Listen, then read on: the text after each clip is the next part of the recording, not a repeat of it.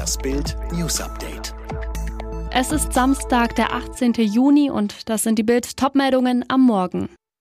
Merkel rechtfertigt Bau von Nord Stream 2. Russenkriegsschiff dringt in dänische Gewässer ein. EasyJet-Passagier stürzt auf Flughafenrolltreppe, tot. Sechs Monate lang schwieg die Kanzlerin AD nach der Amtsübergabe. Nun verteidigt sie innerhalb kurzer Zeit zum zweiten Mal ihre Russlandpolitik. Und auch dieses Mal von Selbstkritik keine Spur. Merkel gegenüber dem Redaktionsnetzwerk Deutschland über ihre Entscheidung für den Bau der Ostsee-Gasleitung Nord Stream 2. Ich habe nicht an Wandel durch Handel geglaubt, aber an Verbindung durch Handel, und zwar mit der zweitgrößten Atommacht der Welt. Es sei keine einfache Entscheidung gewesen. Die damalige These lautete, wenn Nord Stream 2 in Betrieb ist, wird Putin durch die Ukraine kein Gas mehr liefern oder sie sogar angreifen.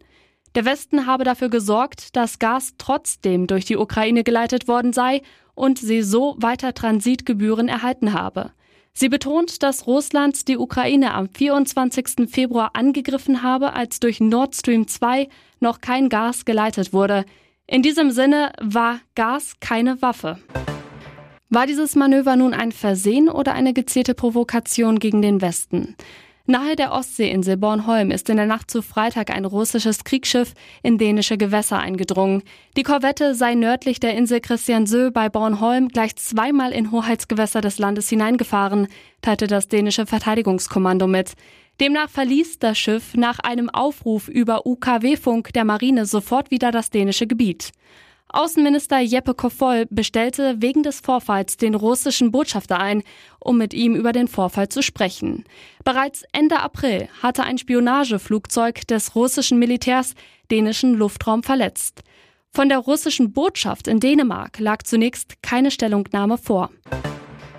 Tragisches Unglück am Londoner Flughafen Gatwick. Am Freitagmittag ist dort ein hochbetagter Passagier mit eingeschränkter Mobilität auf einer Rolltreppe gestürzt und später an seinen schweren Verletzungen gestorben.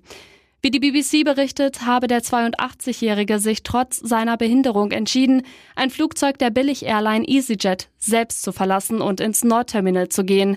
Ein Sprecher des Flughafens erklärte, das Servicepersonal sei gerade dabei gewesen, drei Passagiere mit Einschränkungen sicher aus dem Flugzeug zu bringen, darunter auch die Ehefrau des späteren Opfers.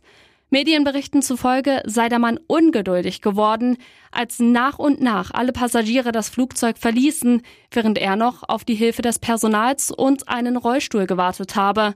Er habe sein Schicksal dann selbst in die Hand genommen, eine fatale Entscheidung.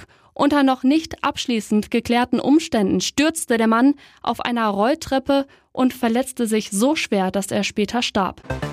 Tennisstar Dominic Thiem arbeitet aktuell am Karriere-Comeback. Verletzungsbedingt steht der Österreicher mittlerweile nur noch auf Platz 352 der Weltrangliste, kämpft immer wieder mit Handgelenksproblemen. Im österreichischen Örtchen Dreiskirchen macht sich Thiem wieder fit und sorgt dabei für Aufruhr. Da der Ösi beim Training in typischer Tennismanier öfter laut stöhnt und schnauft, riefen Nachbarn des Tennisplatzes die Polizei. Der Grund, sie vermuteten, dass wegen der Geräuschkulisse am Tennisplatz ein Porno gedreht werden würde. Der Vorfall wurde schnell geklärt. Team nahm den Polizeieinsatz mit Humor.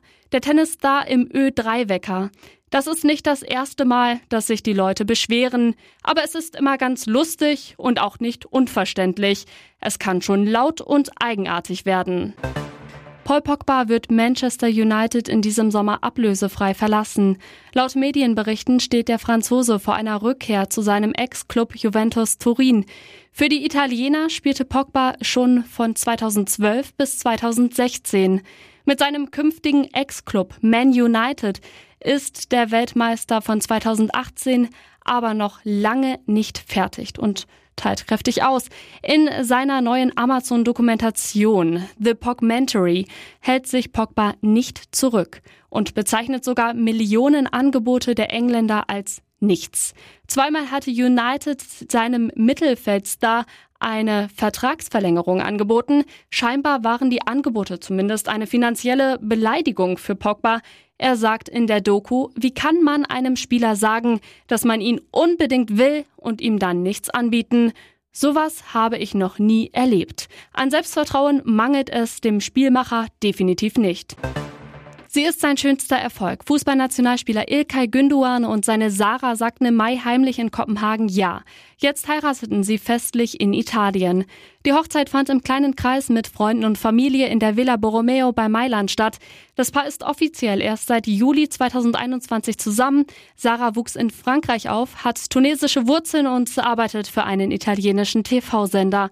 Bei der Hochzeit trug die Braut ein Hochzeitskleid, das Stardesignerin Alessandra Rinodo für sie angefertigt hatte. Günduan entschied sich für einen dunkelblauen Maßanzug vom Hamburger Edelschneider Braun.